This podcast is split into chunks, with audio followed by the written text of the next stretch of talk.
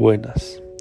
El día de hoy les vengo a hablar de dos movimientos literarios que marcaron la historia como lo son el simbolismo y los poetas malditos. Bueno, el simbolismo fue uno de los movimientos artísticos más importantes a finales del siglo XIX, originado en Francia y en Bélgica. Ya para 1880, el movimiento había traído toda una generación de jóvenes escritores cansado de los movimientos realistas. Fue definido como un movimiento oscuro y enigmático debido al uso exagerado de metáforas que buscaban evocar afinidades ocultas por medio de la sinestesia. La poesía simbolista busca vestir a la idea de una forma sensible, intenta utilizar el lenguaje literario como instrumento cognoscitivo. Sus esfuerzos se basaban en encontrar una musicalidad perfecta en sus rimas.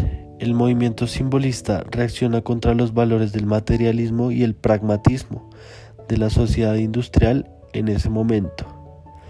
El simbolismo era una tendencia que superaba nacionalidades límites cronológicos y estilos personales.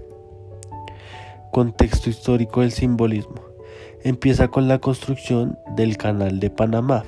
Francia anexaba a Tahití en su territorio. Entre 1829 y 1834, los parisinos obligaron a huir al último rey Borbón, Carlos X, en la llamada Revolución de Julio. En 1848, una nueva rebelión armada encabezada por grupos liberales radicales apoyados por los obreros en París con ideas socialistas pudieron poner fin a lo que conocíamos como monarquía en ese momento.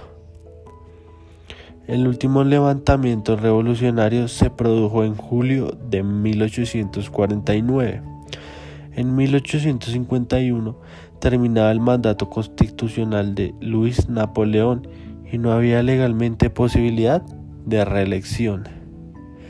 La Comuna de París de, 1871 se hizo cargo del gobierno de París durante dos meses.